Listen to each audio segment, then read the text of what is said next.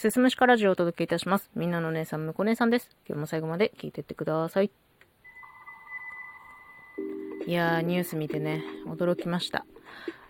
電子決済の PayPay あるじゃないですか。その PayPay ってさ、あの、クレジットカードと紐付けたりとか、銀行から、銀行口座を紐付けて、そこからこうお金をチャージして、使えるようになるっていう使い方の、その PayPay が後払いサービスを始めるんですって。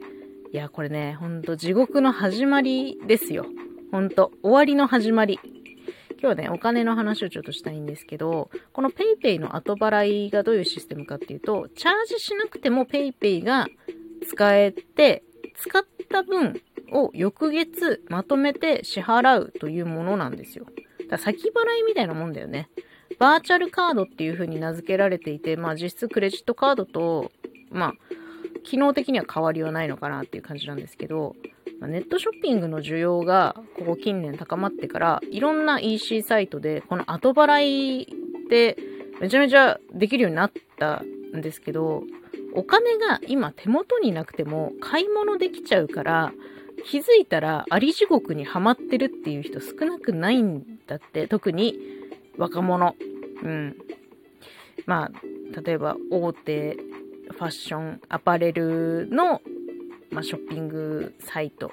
とかでそういうことができたりとかしてね、うん、後払いで支払いを続けて、で、後払いで支払いした、じゃあ前の分をとりあえず今補填して、でも次新しい服が欲しいからそれをまた後払いで買って、で、またそれの支払いをして後払いで買ってっていうことを、こう、繰り返していくと、だんだん首が回らなくなってきて、借金しちゃうっていうのは、まあ、あるあるですね。で、まあ、これと似たことが起きるのが、クレジットカードのリボルビングね。リボ払いよ。まあ、言ってしまえば支払いの後回しですね。でも、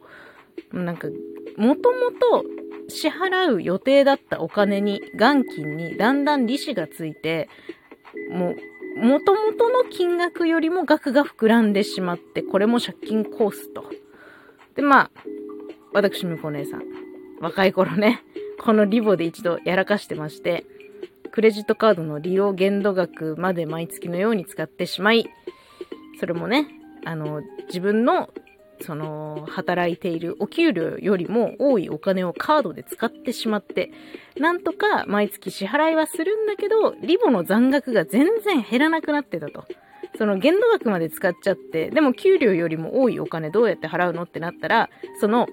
あ、じゃあこの支払いはリボにして、翌月以降に回そうっていう後回し後回しをすることで、その後回しになった金額がすごいことになっちゃってて、そうなんですよ。で、わもうどうしようどうしようってほんと毎月ギリギリの状態でやってて、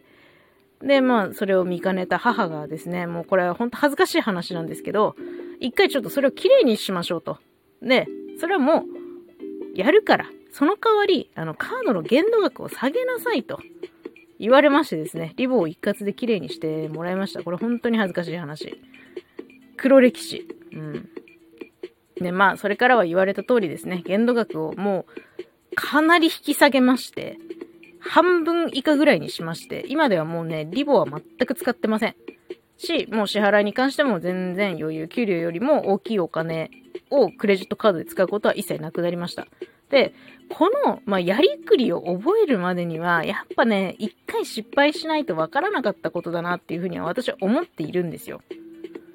だから、まあ、何の下調べもせずにね、クレジットカードを作って、で、バカみたいに使ってた私がもちろん悪いんだけど、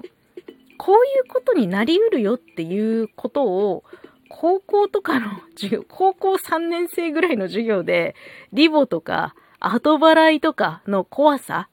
こういう罠だよみたいなものを、ちょっと教えていただけたら本当に嬉しかったですね。いや、その時言われてもわかんないんだけどね。やっぱ一回失敗しないと、失敗して痛い目見て、初めて、あ、マジで怖いってなると思うんだよね。うん。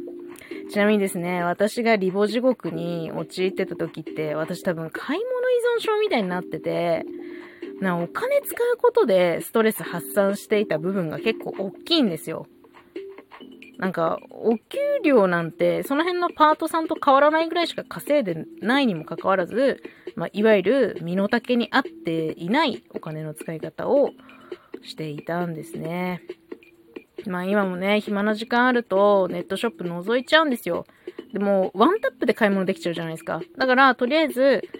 あの、カートに入れるっていう作業をすることで留めておいてる。カートに入れるか、お気に入りにするで留めておいて、で、次の日になっても欲しかったら買うとかっていうルールを自分の中で決めてどうにかしています。でもバカみたいに買うことはなくなったかな。経験則として、あの、深夜帯ですね。寝る前とかの深夜帯の買い物はマジでしない方がいい。これは私はしないようにしています。若い子、もし聞いてたら気をつけてください。今日はちょっとお金の失敗談のお話でした。最後まで聞いていただいてありがとうございます。また次回もよろしくお願いします。